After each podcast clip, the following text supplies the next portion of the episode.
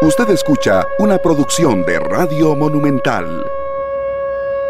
La radio de Costa Rica son las 2 de la tarde con 2 minutos. ¿Qué tal? Muy buenas tardes, bienvenidos a Matice. Yo soy Randall Rivera y les agradezco muchísimo eh, que nos acompañen. Muchas gracias por estar con nosotros.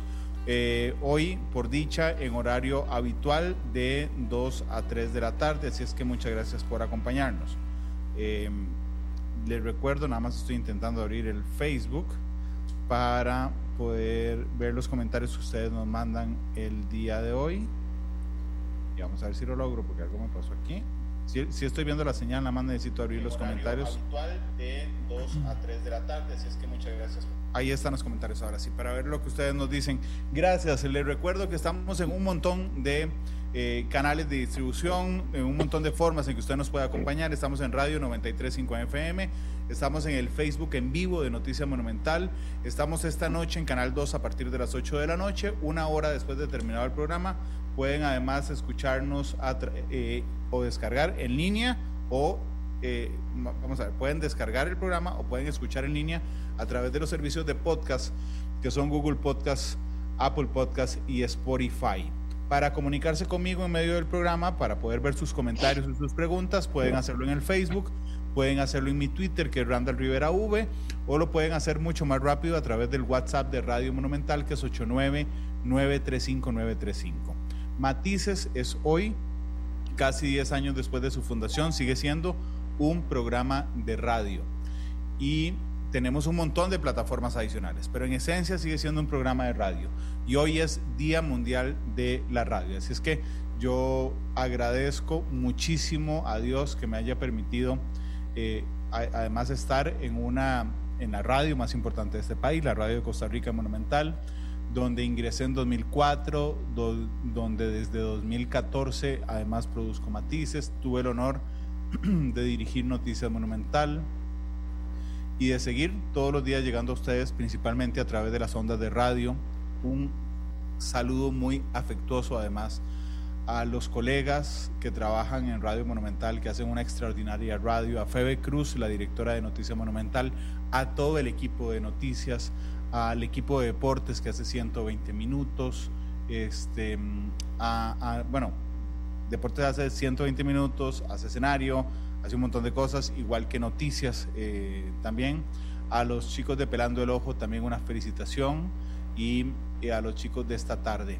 A todos ellos que hacen una extraordinaria radio para todos y todas y que hacen de Monumental indiscutiblemente la líder de radio de contenido en Costa Rica. Felicitaciones a cada uno de ustedes. Hoy quiero hablar de tecnología, digo, hablando de radio. La, la radio fue un invento extraordinario del ser humano Hoy quiero hablar de tecnología. Invité a un gran experto a hablar de eso y hoy estoy muy, muy feliz de que me acompañe don Adrián Salazar. Ciertamente es exministro de Ciencia y Tecnología, pero además es un experto en todos esos temas. De hecho, hoy me acompaña desde Carolina del Norte, está por allá dando una conferencia. Eh, se nota quienes nos están viendo que tiene frío porque tiene el abrigo bien puesto. Don Luis Adrián, bienvenido a Matices, ¿cómo le va? Hola, muy buenas tardes, eh, Randall, y a todos los que nos escuchan en las diferentes plataformas. Eh, ciertamente con bastante frío, eh, eh, pero bueno, aquí sintiendo la calidez de, la patria por medio de, las ondas de la radio, que cabe hacer notar, don Randall, que, yo quisiera mandar un, saludo muy afectuoso a toda la familia de la radio, porque yo creo que es un medio que primero ha, ha tenido una masificación en las personas eh, absolutamente importante, que además de eso ha sido parte de la construcción de la historia de la patria. Y yo creo que la radio y todas las personas que están relacionadas a la radio merecen eh, un, agradecimiento por todo ese trabajo en este día que, que, se celebra. Y pues le digo una cosa, dentro de las eh, cosas bonitas que me ha tocado, es que después, siendo en aquel momento ministro de Telecomunicaciones, me tocaba el tema de, de, radio eh, y entonces yo creo que es eh, sin lugar a dudas una tecnología que estimula la creatividad, masifica la democracia y además de eso permite una libertad de expresión tan importante en, una democracia como la nuestra. Indudablemente, yo amplío mi felicitación también a César Salas, que me acompaña hoy en el Control Master de la radio, a Julián, que me acompaña otros días, a Don Glenn Montero, que me acompaña otros días, a Miguel Cascante, que me acompaña otros días. Así es que felicitaciones a todos, a Sonia María Núñez que me escriben en, en Facebook. Saludos Randall, gracias y a todos en Monumental. Carlos Muñoz que lo hace desde Washington esta tarde, muchísimas gracias por acompañarnos. Yo le pedí hoy a don Luis Adrián que nos acompañara para hablar hoy de las expectativas tecnológicas de 2024. Parece increíble, ¿verdad? O sea, eh, no sé, no sé si a ustedes les pasa cuando uno ve películas. Mi película favorita es De Vuelta al Futuro y realmente a mí me parece muy interesante cómo se imaginan el futuro en De Vuelta al, al, Futuro. Veíamos los supersónicos cuando eran chiquitillos, se imaginaban además eh, eh, épocas posteriores. También, eh, no sé, Odisea en el Espacio 2001, pero marca 2001, este, que por dicha, porque esa película es muy fuerte, que dicha que no, que no pasamos por ahí, pero, pero, pero realmente es muy complicado haber adivinado dónde íbamos a estar hoy en temas de tecnología, don. Y, es más complicado y por eso le agradezco y necesito un experto como usted dibujar, digamos, la proyección que nos puede dar el 2024. Así es que los oyentes y yo que quedamos en sus manos, usted escoja si quiere hablar individualmente de avances tecnológicos y expectativas que puedan llegar en este año. Bueno, muchas gracias. Mire, yo creo que uno de los elementos fundamentales que debemos nosotros tener claro en la actualidad es que la historia no va a seguir siendo tan lineal como lo es hasta ahora. O sea, normalmente la historia se No me diga que van a ser las de Marvel, que ahora van a ver este ah, realidades paralelas. Sí, sí, pero ¿cómo le dicen a ellos? Este, ah, no, se, me, se me olvidó cómo le dicen ellos. Es una locura. Antes las películas eran lineales, ahora es un eh, puro blanco. Eh, eh, básicamente, esto ocurre porque después los, las personas convivimos con una relación con la tecnología que nos permite vivir a veces casi de manera paralela o hacer varias acciones de manera eh, paralela, en donde pues podemos estar y, cada vez es, más angosta esa, esa frontera, ¿verdad? Porque hoy podemos estar en este momento eh, en una reunión y estamos contestando un WhatsApp y ya podemos estar haciendo una transferencia y además de eso, las, la relación con la tecnología cada vez es más inmersiva, ¿verdad? O sea, cada vez eh, la, lo que llamamos nosotros realidad virtual, realidad aumentada, inteligencia artificial, hace que nosotros nos sintamos más metidos dentro de la tecnología. Y el mejor ejemplo de esto son, por ejemplo, los, los, los juegos de video, que han ido avanzando mucho más en, en, esta inmersión de las personas dentro de eh, la tecnología y la interacción eh, humana que existe, ¿verdad? O sea, cuando usted se pone a, jugar en un, en un, juego de video y pues entonces tiene eh, sus gafas y usted siente que está dentro del video, ¿verdad? Cada vez estos elementos son pues muchísimo más presentes en diferentes actividades de, la, de la, vida humana, ¿verdad? O sea, el hecho de poder nosotros aprender eh, medicina o aprender construcción o en, en diversos temas, cuando nosotros tenemos esa posibilidad de anteponer el tema tecnológico sobre el tema físico, pues entonces eh, a veces nos parece como que realmente estamos viviendo en un mundo de los que usted eh, eh, mencionaba hace un rato, ¿verdad? O sea, cuando se hablaba de, de, 1984, George Orwell como una novela distópica y el gran hermano, y pues potencialmente en este momento podemos decir que a través de sensores, internet, etcétera, pues nosotros estamos plenamente conectados. Pero yo creo que aquí hay una serie de elementos y efectivamente, pues la tecnología se, se dirige hacia eh, eh, algunas áreas fundamentales. Yo creo que lo más importante de todo es, evidentemente, eh, una conectividad más rápida, una conectividad con mayor ancho de, banda, una conectividad, cuando estamos hablando de, de, conectividad móvil, pero además de eso, una conectividad fija en donde pues evidentemente la forma de hacer negocios, la forma de educar, la forma de recibir atención médica, la forma de seguridad, pues eh, se sustenta en estas nuevas tecnologías que cada vez son pues muchísimo más inmersivas y pues evidentemente de una sociedad hiperconectada, ¿verdad? Entonces, lo más importante de esto es saber que la mayor proyección que yo hago, y ahora podemos hablar de tecnologías en particular, es que la tecnología va a tener una capacidad de eh, con penetración con eh, las relaciones humanas y la vida productiva de las personas cada vez más eh, digitalizada y evidentemente pues eso requiere de que nosotros tengamos y se tomen diferentes medidas en los temas de formación, de educación, etcétera, para que podamos tener esa capacidad de responder. Y uno de los temas que, que, se habla, que es la eh, ciberresiliencia, ¿verdad? Cómo los seres humanos podemos nosotros eh, eh, tomar de manera asertiva estas tecnologías y pues poder llegar e ir adelante en, en, un mundo pues que es cada vez más competitivo y donde, a como tenemos oportunidades, pues también tenemos mayores riesgos que podemos hablar ahora, como en los temas de inteligencia artificial, etcétera, donde tenemos que hacer ese balance entre proteger a las personas, proteger los, los datos personales, garantizar la privacidad, pero no impedir la investigación y desarrollo en áreas eh, científicas que eh, van a permitir el desarrollo humano y, pues, evidentemente, mejores eh, oportunidades y capacidades de interactuar en el mundo físico. Luis Adrián, no es estrictamente dependiente, pero es fuertemente dependiente la tecnología del Internet. O sea, es decir, valga, es como, es, como señalar que la, que la televisión, el aparato de televisión no es dependiente de la electricidad, porque usted puede tener el aparato ahí y darle vuelta sin que, sí, sí, o sea, sin ver nada. Pues sí, pero realmente sin electricidad la televisión no sirve, o sirve un 1% para lo que está previsto.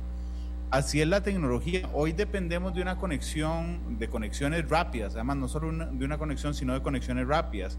Y hemos visto en los últimos meses avances tan extraordinarios como el Internet satelital. Eh, por ejemplo, yo vivo en un área rural, realmente estoy antojadísimo de, usar, voy a ver, estoy ahorrando a ver si logro comprar la antena para probar el Internet satelital a ver qué tal. Pero digamos, ahora la publicidad de que vos puedes ir a la playa, poner la antena, puedes ir a la montaña poner una antena. Estamos ya, hay empresas como Liberty, digamos, probando aquí en Costa Rica una red 5G con, con velocidades altísimas. O sea, pareciera, pareciera que estamos a punto de la explosión de la velocidad del Internet también. Eh, cada vez nosotros somos más dependientes eh, de la velocidad de Internet y la capacidad de acceso a datos, ¿verdad? Si nosotros pudiéramos, digamos, dibujar ¿Cuáles son esos elementos que actualmente están en la ecuación del desarrollo tecnológico, como usted mencionaba? Eh, tenemos, uno, una infinita cantidad de datos. Dos, tenemos eh, y, la necesidad de que esos datos puedan manejarse, manipularse, tener la posibilidad, cuando hablo de manipularse es manejarlos, no cambiarlos, ¿verdad? Que ahora podemos hablar de desinformación que que quedó como el riesgo más importante eh, o el riesgo eh, más eh, peligroso para este año dentro del mapa de riesgos del Foro Económico Mundial. Pero la idea es que tenemos esa gran, esa infinita masa de datos que a través de algoritmos permiten obtener resultados. Esos resultados y ese, y ese necesita un procesamiento. Entonces tenemos datos y tenemos procesamiento. Ese procesamiento, además de eso, necesita capacidades de almacenamiento para poder nosotros guardar toda esa información que se ha procesado. Evidentemente se ocupa energía para poder alimentar todos estos centros de datos y la electricidad que ocupamos y todo ello eh, está bajo una, bajo una sombrilla que es la capacidad de lograr conectividad, ¿verdad? O sea, veamos que eh, uno de los elementos esenciales es la posibilidad de poder nosotros estar conectados para compartir eh, información, para compartir la posibilidad de generar investigación y desarrollo, nuevo conocimiento, mejores servicios para las personas, para las empresas, pero uno de, los, de las piezas esenciales es sin lugar a dudas el, eh, la, conectividad, que adicional de eso es cada vez más, más eh, rápida y donde la aceleración de la misma a veces nos pasa por encima, ¿verdad? O sea, eh, hace poco en el, en el en la Mundial de Radio de la Unión Internacional de Telecomunicaciones, no solamente se hablaba de 5G, sino que se empezó a analizar los temas que tienen que ver con, la, eh, con, el, con el 6G, ¿verdad? O sea, solo en conexiones de 5G el año pasado, según eh, el, el 5G Américas, hubo un crecimiento de 537 millones de conexiones, llegando a 1.6 billones de conexiones y se habla de que para el 2027, si mal no me equivoco, va a haber 8 billones de conexiones, ¿verdad? Entonces, aquí juega un papel esencial la capacidad que tengamos nosotros para poder desplegar conectividad. Y usted mencionaba algo que yo quisiera retomar. En muchas ocasiones, de hecho, eh, esta semana he estado aquí en, Duke University hablando sobre el tema de desarrollo de políticas eh, públicas para eh, en un mundo digitalizado, ¿verdad? Y una de las cosas que hablábamos ayer con, varios expertos que, estaban en la, en la, sesión era de que en muchas ocasiones nosotros decíamos, ok, tiene que ser por una tecnología determinada para conectar a las personas y lo ideal es que la ecuación evidentemente esté balanceada con lograr dar conectividad, conectividad con el mayor ancho de banda posible y con la mayor velocidad posible, ¿verdad? Entonces, en algunos casos será satelital, en algunos casos e, evidentemente tienen eh, funciones diferentes, no es la misma función la que tiene la fibra óptica, digamos, desde el punto de vista para lo que está desarrollada, que las comunicaciones que son, que son inalámbricas. Pero en el caso de las comunicaciones inalámbricas, eh, los, los, eh, las eh, redes satelitales, ¿verdad? Esas redes satelitales están a 500 kilómetros de distancia, son satélites de órbita baja, pero que cada vez funcionan con mayores velocidades, con mayor seguridad, etcétera. De hecho, usted mencionaba, y yo estuve el otro día en, la casa de unos amigos que en la playa tienen una, una antenita, muy fácilmente la instalaron y tienen internet satelital. A mí me pareció maravilloso.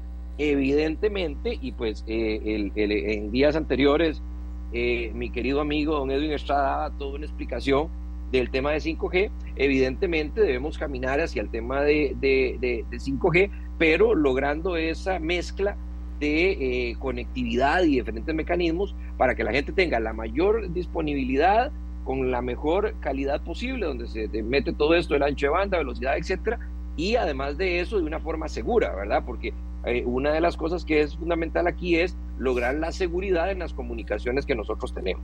Claro, don Luis Adrián, pero vamos a ver, de lo que me acaba de decir, mm, nosotros, Costa Rica aún va en camino ahí lentamente, me atrevo a decir, hacia 5G. Y el mundo ya está discutiendo en 2024, ya tienen la cara puesta en 6G. Eh, así es, así es. En la Mundial de Radio ya se empezó a hablar de 6G hay algunas, eh, eh, vamos a ver, estos son tecnologías eh, emergentes, ¿verdad? Y hay una cosa que, hay que pensar acá. Las, la conectividad por sí misma está diseñada para diferentes ámbitos y diferentes usos, ¿verdad? En una primera instancia, y usted mencionaba este testbed que, que está ahora, de este plan de pruebas que se está haciendo, por ejemplo, ya con una empresa en, en Costa Rica, la idea es que las soluciones que se tienen se direccionen hacia eh, problemas específicos o hacia áreas industriales específicas que inicialmente tienen un uso comercial, ¿verdad? O sea, 5G en este momento eh, está muchísimo más orientado, y además de eso, ese es el sentido que tiene, ¿verdad? El hecho de poder dar capacidades de conexión de alta velocidad eh, con, altos anchos de banda para soluciones industriales. Obviamente, conforme pase el tiempo, se va a ocupar más ancho de banda, se van a conectar más dispositivos. O sea, veámoslo de esta manera. Pensemos que, eh, eh, una, información, un, eh, solamente a modo de, poder ejemplificarlo. Si nosotros ocupamos enviar un, un, email, como les digo, es solamente un ejemplo, de un punto A a un punto B, y lo estamos haciendo sobre tecnología 4G, eso dura 20 milisegundos con 5G eso puede durar un milisegundo. Entonces, imaginémonos, por ejemplo, los eh, carros autónomos o una operación que se está haciendo de manera remota, las cuales ya existen, ¿verdad? O sea, eh, el tema aquí es que, como dice el, eh, un libro que recientemente leí, El Mundo Orwell, donde dice que el, futuro se convierte en pasado sin darnos cuenta que pasó por el presente, ¿verdad? Entonces, aquí lo primero que se debe saber dentro de este eh, mundo hiperconectado es que cuando se empieza a hablar de todos estos elementos, no se está hablando de lo que vaya a pasar, sino de lo que ya está pasando, ¿verdad? O sea, eh, eh, esto nosotros ya es muy complejo ir en, la línea de frente de lo que son las tecnologías digitales. Entonces, evidentemente ya se está hablando de temas de 6G, eh, eh, y se está hablando, por ejemplo, de temas de computación cuántica, donde eh, ya no es unos y ceros los que se manejan como las comunicaciones digitales, sino pues permite unas velocidades de procesamiento, etcétera, mucho mayores, porque el requerimiento para poder analizar todos esos datos que hablaba hace un rato, que se eh, eh, eh, trabajan por medio de algoritmos, pues necesitan capacidades infinitas de, de, de, perdón, de procesamiento, que incluso es uno de los temas que a mí me tiene muy contento como costarricense, y es que el, Estados Unidos nos tenga a nosotros como uno de los países donde se ha empezado, y yo sé que han habido varios eventos y se está haciendo todo un análisis para el tema de microprocesadores porque eh, eh, exactamente es eso lo que se ocupa. O sea, si mencionábamos hace un rato, usted mencionaba hace un rato, cómo la conectividad es necesaria para poder transversalizar esas eh, esos usos en medicina, en educación, etcétera, la conectividad necesaria es absolutamente necesario la consolidación, o sea, el tener cómo procesarlos, ¿verdad? Entonces ya se habla de, de, procesadores neuromorfológicos y qué sé yo, pero lo más importante de esto, y sobre todo pensando en los temas geopolíticos, es que nosotros tenemos la oportunidad de estar en todos los ámbitos. Ojo, tener la capacidad de eh, procesar. O sea, porque si nosotros logramos, y, esto que está haciendo, por ejemplo, empresas como, como Intel y las inversiones que se hablan, la ley de microprocesadores que se, que se dictó, etcétera, eso nos favorece a nosotros porque estamos creando el corazón sobre el cual, o sea, es ese, ese cerebro, ese estómago, es, ese, ese sistema neurálgico donde nosotros estamos a procesar toda esa información y donde el mundo cada vez tiene más retos porque, pues, por ejemplo, el mayor productor de, de procesadores está en Taiwán y en este momento para todos es conocido las, eh, los problemas geopolíticos entre China y Taiwán, ¿verdad? Entonces, qué mejor que traer hacia un país de América esa producción de, microprocesadores y Costa Rica, yo creo que en eso está haciendo un, gran trabajo, sustentado en dos cosas. Uno, en el talento y dos, en la capacidad que tenemos en Costa Rica de poder echar para adelante todos estos temas. Evidentemente, eh, don Randall y amigos y amigas que nos escuchan, aquí hay una eh, cosa que hay que eh, ponerle una, una, subrayarlo en negrita con luces, etcétera, y es que todo esto es muy importante y nos da capacidades muy importantes para nosotros poder destacarnos en el mundo, generar mayor atracción de inversión extranjera directa, pero es el tema de la educación, de cómo crear las capacidades que además de eso van a ser altamente dinámicas, innovadoras, eh, convergentes en el tiempo, donde nosotros vamos a ocupar para dentro de 10, 15 y 20 años para poder mantener ese posicionamiento donde nos vean a nosotros como un país que puede eh, generar investigación y desarrollo, innovación, procesadores, ciberseguridad, inteligencia artificial, etcétera.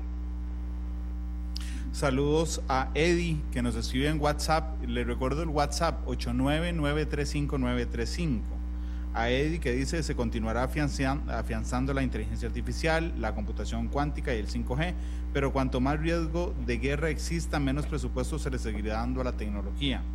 Eh, saludos también a alguien que nos escribe, dice feliz día de la radio, Randall, saludos desde Pensure en Limón. Le llaman multiverso a las películas de Marvel, gracias, me había olvidado el término, multiverso, ¿cómo olvidar? Bueno, y, y, en el mundo, en el mundo actual se le llama el metaverso, ¿verdad? Claro. O sea, que, son mundos eh, súper inmersivos, donde, eh, o sea, el, otro día estaba viendo una, una estadística de, en, el, en el escenario más pesimista se habla de un crecimiento al 2030 de 1.9 eh, billones de dólares, o sea, son las cantidades que se manejan ahí son muy, muy fuertes, ¿verdad? O sea, y para mí, de hecho, hace poco escribí un, un artículo eh, de, ayer me lo, me lo, publicó una, una agencia llamada DPL News, que es una agencia especializada en tecnología, donde lo que menciono y mi, y mi hipótesis, que vamos a ver, no es mi hipótesis, es la hipótesis de un montón de personas, la cual yo comparto, es que nosotros no estamos viviendo un momento de transformación digital, estamos viviendo un cambio de historia, o sea, estamos viviendo un cambio de era, estamos pasando a una era en donde el, el elemento, usted ha visto que, que los diferentes, sea la escritura, o, eh, diferentes hitos, exactamente, diferentes hitos en la historia de la humanidad han eh, servido para marcar un cambio de era y yo creo que en este instante ese cambio de era se da eh, por el tema de la inteligencia artificial sin, sin lugar a dudas. O sea, yo creo que es importante la computación cuántica, es uno de los pilares, los temas de, de 5G, de ciberseguridad, de computación en la nube, pero a mi concepto, el tema de inteligencia artificial es el elemento diferenciador que pone en un estado diferente las capacidades de interacción de los seres humanos a nivel profesional, a nivel social y evidentemente tiene repercusiones desde el punto de vista económico, político y social. Y cuando digo esto, don Randall, que todas estas cosas son importantes, todo esto es eh, eh, muy eh, llamativo y además de eso suena bonito, pero aquí lo que hay que tener en cuenta es que todas estas decisiones que se tomen a nivel global, a nivel país, deben de darse en función de pensar en las personas en el centro de, la, de, todo, la productividad de las empresas para poder generar mayor eh, capacidad de, desarrollo y crecimiento económico y obviamente eso sustentado en políticas públicas, o sea, en decisiones de los países que permita que se avance en, estos temas. O sea, si la tecnología no sirve para reducir la pobreza, para reducir los, los círculos de, de violencia, para poder incrementar las posibilidades de educación, de mejor salud no tiene sentido. Entonces, toda esta eh, amalgama de elementos debe ser conceptualizada a través de todas aquellas personas quienes aspiren a manejar una empresa, a manejar una organización, a manejar un país, que el elemento tecnológico es una serie de herramientas transversales que tienen sentidos y permite al funcionamiento del cumplimiento de los objetivos políticos, económicos y sociales. Y le mencionaba hace un momento, cada año el Foro Económico Mundial, en enero, antes de la reunión de Davos, saca un informe sobre cuáles son los riesgos más eh, eh, peligrosos o los riesgos más latentes para la humanidad año a año. Y este año salió en primer lugar la desinformación. Más arriba, o sea, porque en segundo lugar quedaron los, los cambios climáticos, la polarización social en cuarto lugar quedó los temas de eh, ciberseguridad y en quinto quedaron los conflictos eh, armados. Entonces, ojo, todos estos elementos pueden no solamente eh, o sea, si no son usados correctamente, si no aprendemos esa convivencia en el ciberespacio, en, en, en ¿cómo llaman?, ambientes altamente inmersivos e hiperdigitalizados, a que incluye y que pues esto afecte el pacto social o que afecte unas elecciones para eh, presidentes o etcétera. O sea, estamos realmente metidos dentro de un, dentro de una eh, vorágine tecnológica en la cual nosotros tenemos que aprender a utilizarla para sacarle provecho, para mejorar las condiciones de vida, pero evidentemente la lectura de generación de políticas públicas de los gobiernos o de políticas eh, empresariales deben de estar muy claro que inciden todo, porque si no, entonces vamos a quedar atrás, no por no implementar tecnología, sino por no saber dónde y cuándo tenemos que implementarla. Saludos a Ivania Ramírez, que nos puso un, un mensaje muy bonito en el, en el Facebook. Además, vamos a ver. También en el Facebook está Leo Díaz Dice que a él le molesta que no, que no hablemos de, de Nikola Tesla ni de Guillermo Marconi en el día de la radio. Sí, lo que pasa es que ellos inventaron el aparato. Mm, yo lo cito porque los omití. Ellos inventaron el aparato, pero lo cierto es que la radio se hace todos los días. Porque, digo, ¿qué hacemos? Sin el aparato no podríamos hacer contenido, ciertamente. Pero lo que hace la radio viva es el contenido. Eh, saludos. Eh, Leo dice: la tecnología en muchos casos es para estafar Carlos López eh, está muy preocupado también por porque las potencias son las que manejan de alguna manera el acceso a tecnología. Fulmer Vargas también, Enrique Vega que nos reporta sintonía. Gracias a todos por estar con, nosotros. Eh, Luis Adrián, en, en, la vida, en la vida común y corriente, digamos, porque yo entiendo las expectativas de uso industrial, de uso médico, en la vida corriente, en la que vivimos todos los demás prácticamente todos los días el Internet de las cosas o las cosas que usan Internet ha ido disminuyendo de precio, por dicha, y haciéndose más accesible a todos nosotros. Llegaremos al punto de quiebre con una explosión del Internet de las cosas que hoy solo la disfruta, digamos, una mínima parte de la humanidad porque es, una, porque es tecnología relativamente cara. ¿Podríamos empezar a ver una explosión en 2024 del Internet de las cosas? Cada vez va a ser más y evidentemente aquí hay eh, un, tema cuando nosotros estamos hablando de tecnologías emergentes o tecnologías disruptivas, son tecnologías que tienen una característica, y es que son eh, tecnologías que tienen un crecimiento muy rápido y que además de eso la adopción tecnológica tiene que ser muy rápida, ¿verdad? Pero normalmente tiende a eh, bajar de precio y a ser mucho más accesible, ¿verdad? Pensemos en, dos ejemplos muy rápidos.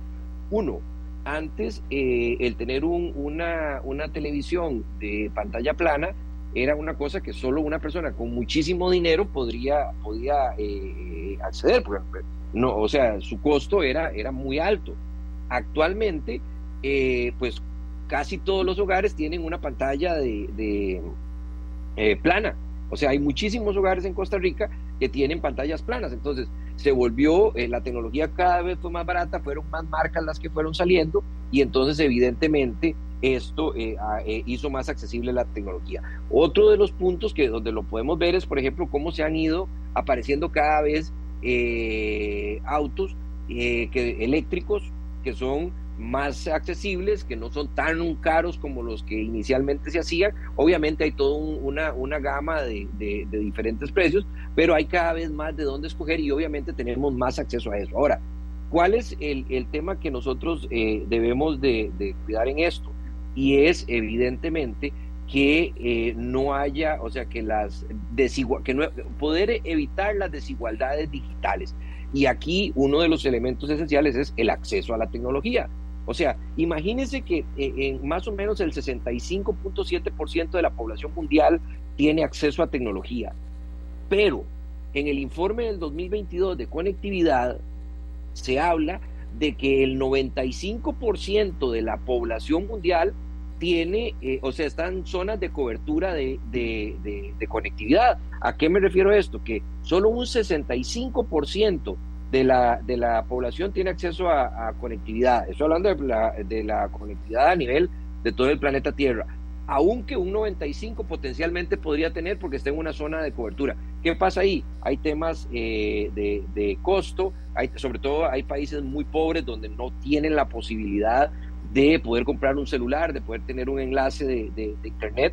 Eh, nosotros en Costa Rica tenemos una muy buena ventaja y es que si bien es cierto, tenemos retos importantes en los temas de fibra óptica y conexiones fijas, estamos hablando de que tenemos un 160% más o menos, 150% de penetración celular. O sea, ¿qué significa?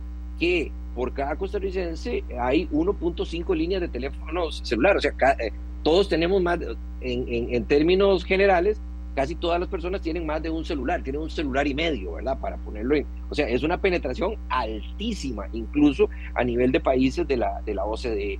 Entonces, aquí una de las cosas es que tenemos que tomar decisiones para que no haya, para que, para que esas desigualdades digitales no, no, no se den. Y conste que hay desigualdades en cuanto al acceso, pero también hay desigualdades que era eh, lo que mencionaba usted, en cuanto a los servicios que se pueden dar, que no necesariamente es porque uno tenga un dispositivo, pero el otro día estaba eh, viendo unas, eh, estaba pues, viendo unas pruebas donde se estaban haciendo mediciones por medio de, un examen de, un encefalograma, donde a través de los impulsos cerebrales podían analizar si existía X o Y enfermedad.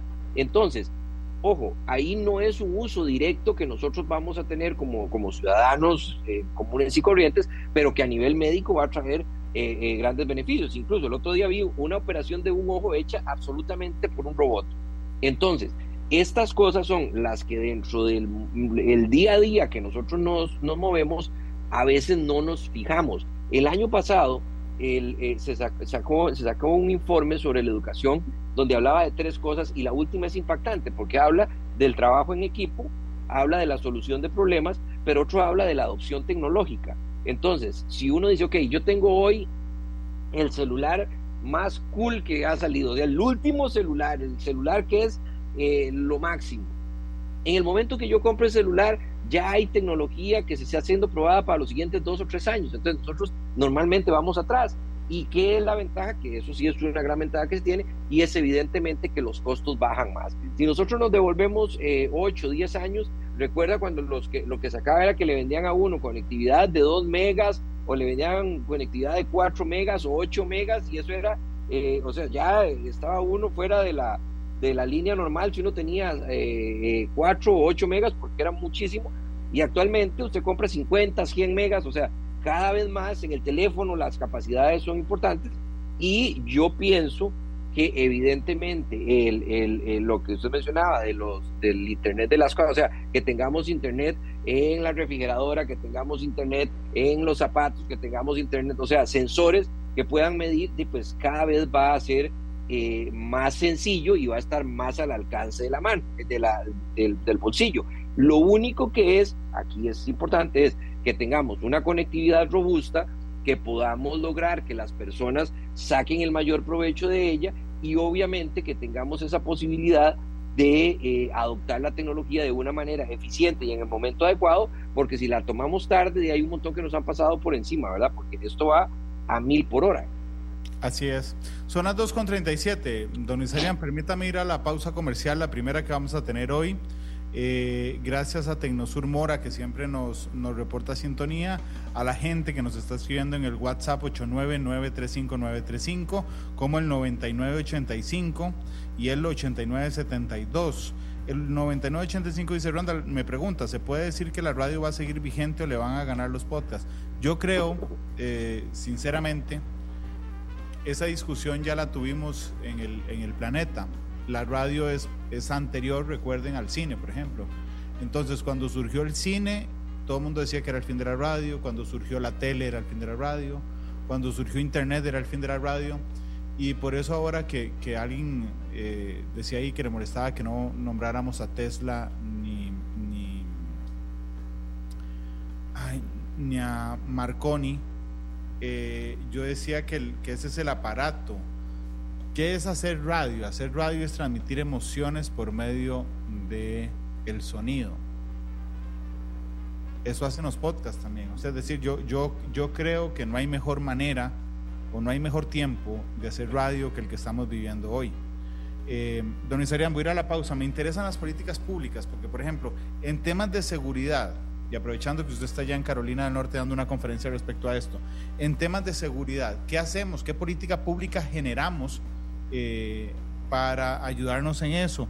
¿Qué política pública generamos también para la atracción de tecnologías de punta a Costa Rica? Son las 2.40. Vamos a la pausa y regresamos.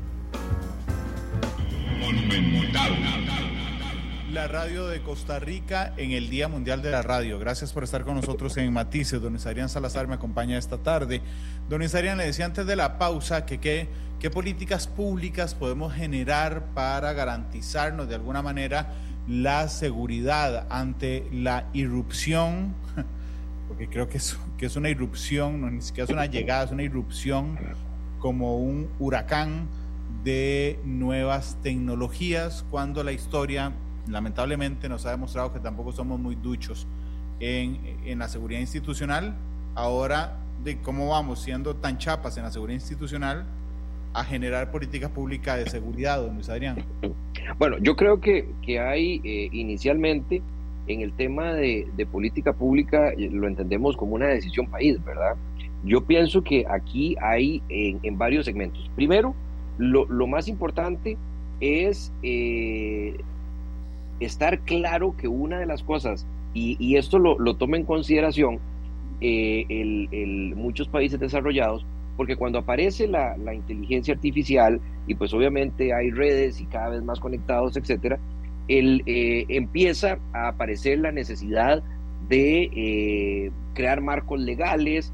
Eh, yo prefiero hablar de regular, yo prefiero hablar de regular en función de poder conseguir que la tecnología tenga un impacto en las personas, en la parte productiva, sin que limite la investigación y desarrollo para la innovación en eh, las, las, empresas. Entonces, todo esto eh, me, me, lleva a pensar que lo más importante que en este momento nosotros debemos de empezar a trabajar es, uno, eh, y esto lo hablo como, como, como, como, países porque, ojo, dentro de todo lo que les hablaba hace un momento en el, en el tema de los riesgos globales, sacaron un documento a la par que se llamaba el barómetro de cooperación y era cómo cooperan los países porque cada vez más el ciberespacio es un mundo donde no hay barreras. Evidentemente, podemos dejarlo como un paréntesis ahí.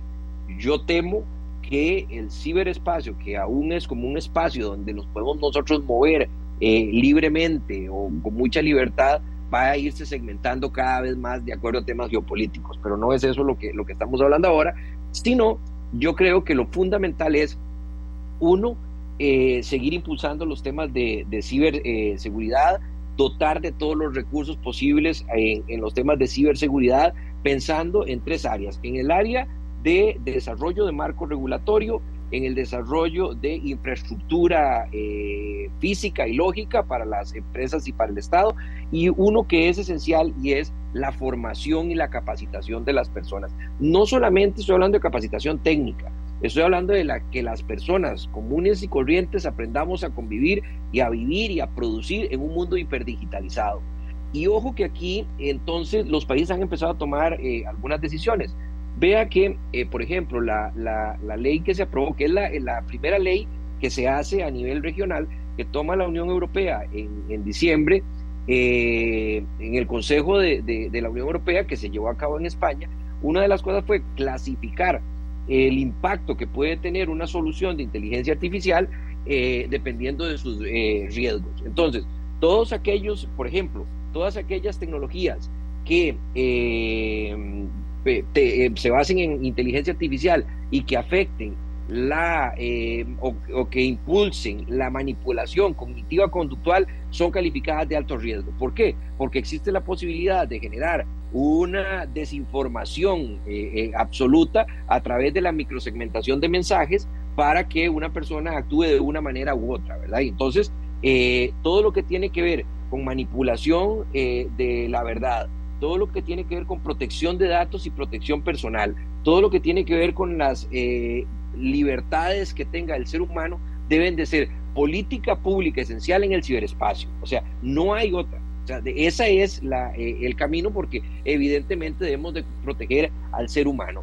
En cuanto a lo que mencionaba de ciberseguridad, en el tema de conectividad, yo creo que hoy lo que, eh, que esto no es una política pública, esto lo que hay que hacer es arreglar la, la situación. O sea, no puede ser que en este momento no tengamos eh, integrada la SUTEL.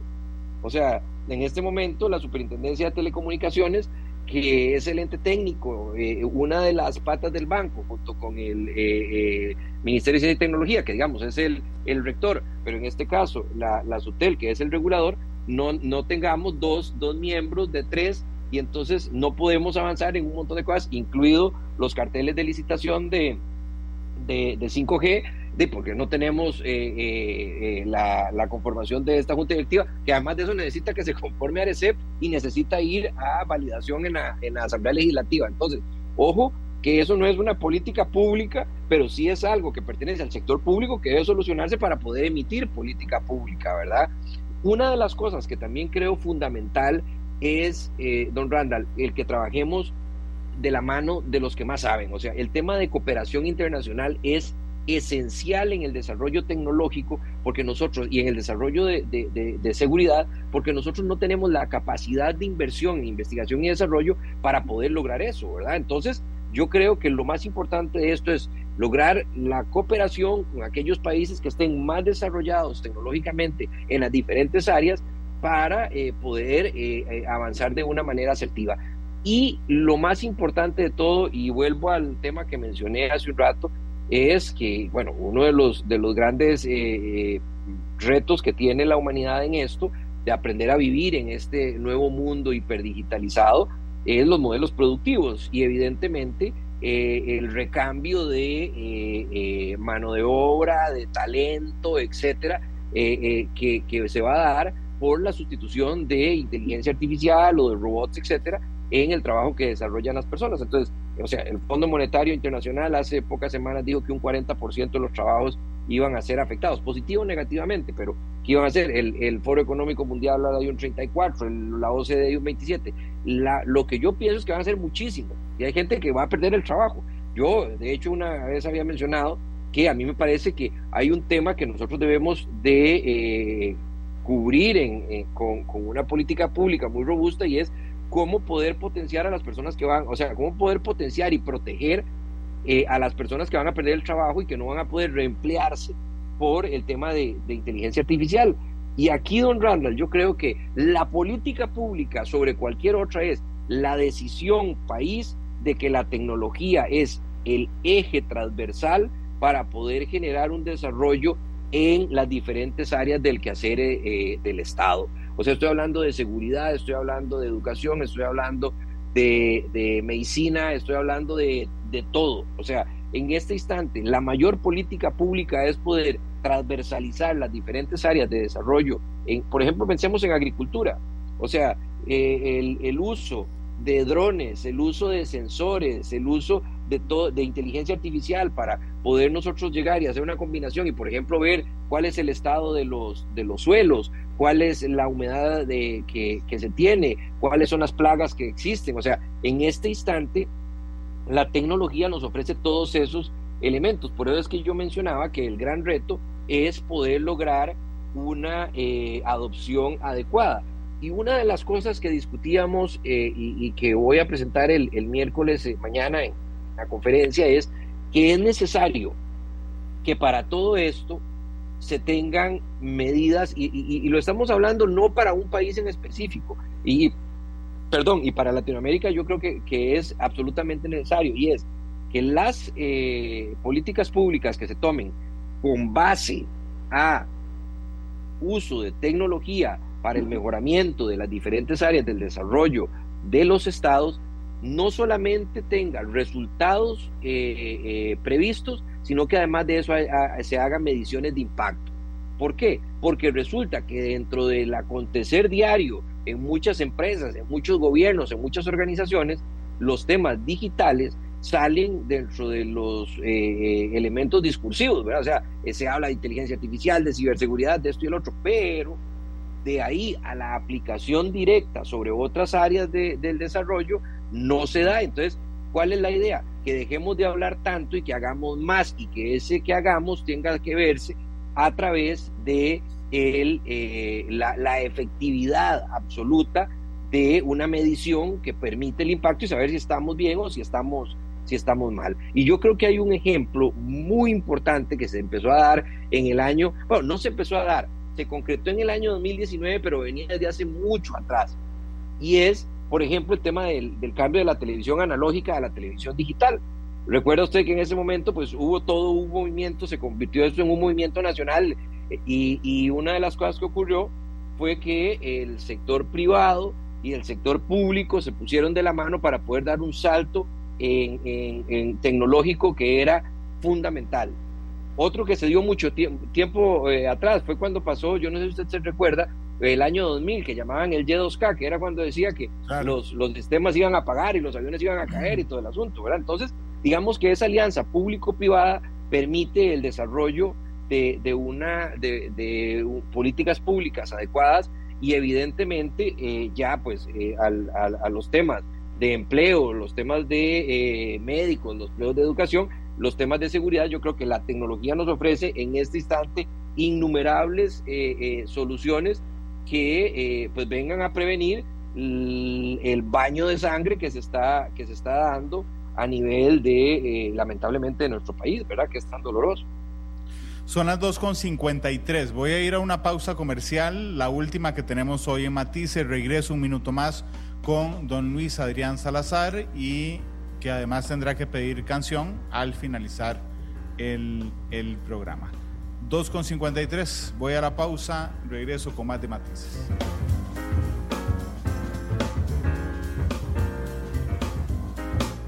Analizamos los tonos de la actualidad, exploramos sus contrastes, matices. Hagamos que siga creciendo el turismo en Costa Rica. Aprovecha esta época de verano para anunciar tu emprendimiento turístico acá, en esta emisora. Ingresa a mianuncio.cr y hace que el nombre de tu negocio esté en oído de todos. Hoteles, cabinas, tours de senderismo, zonas de camping, cabañas de montaña. No importa cuál es tu negocio. Mianuncio.cr, hacete notar. Un producto de Central de Radios. Costo por anuncio 6 mil colones más impuesto de venta. Hay historias que empiezan sonando así pero pueden terminar sonando así. ¡Pau! ¡Qué alegría ver tu casa así de nuevo!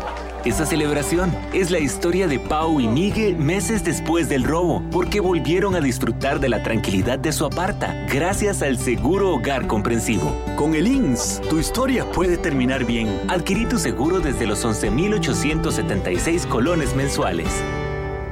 En este regreso a clases todos entran ganando con útiles y siempre conectados. Llévate gratis un paquete de cuatro cuadernos Colby por tus recargas únicas o acumuladas de 5.000 colones o más en tu servicio prepago para aprender con la mejor velocidad. Recarga ya en tu punto favorito o en la app Mi Colby. Ve reglamento en colby.cl. Matices por Radio Monumental. Con 55 minutos. Gracias por estar con nosotros en Matices. Don Isarían Salazar me acompaña. Don Isarían, me queda un minuto de tiempo nada más al cierre del programa. Le pregunto, política pública, pero para atracción de inversiones en tecnologías. Porque es, muy raro, la, tecnología no es, es abstracta, digamos. Yo no puedo decir, voy a traer a que hagan aquí bueno, podría traer que hagan cosas tecnológicas, pero lo que me importa además es que la tecnología llegue con el conocimiento y el avance? ¿Qué políticas públicas podemos generar? Educación, educación, educación. O sea, la mayor política pública es el tema de educación, o sea, la generación de capacidades para poder explotar el conocimiento.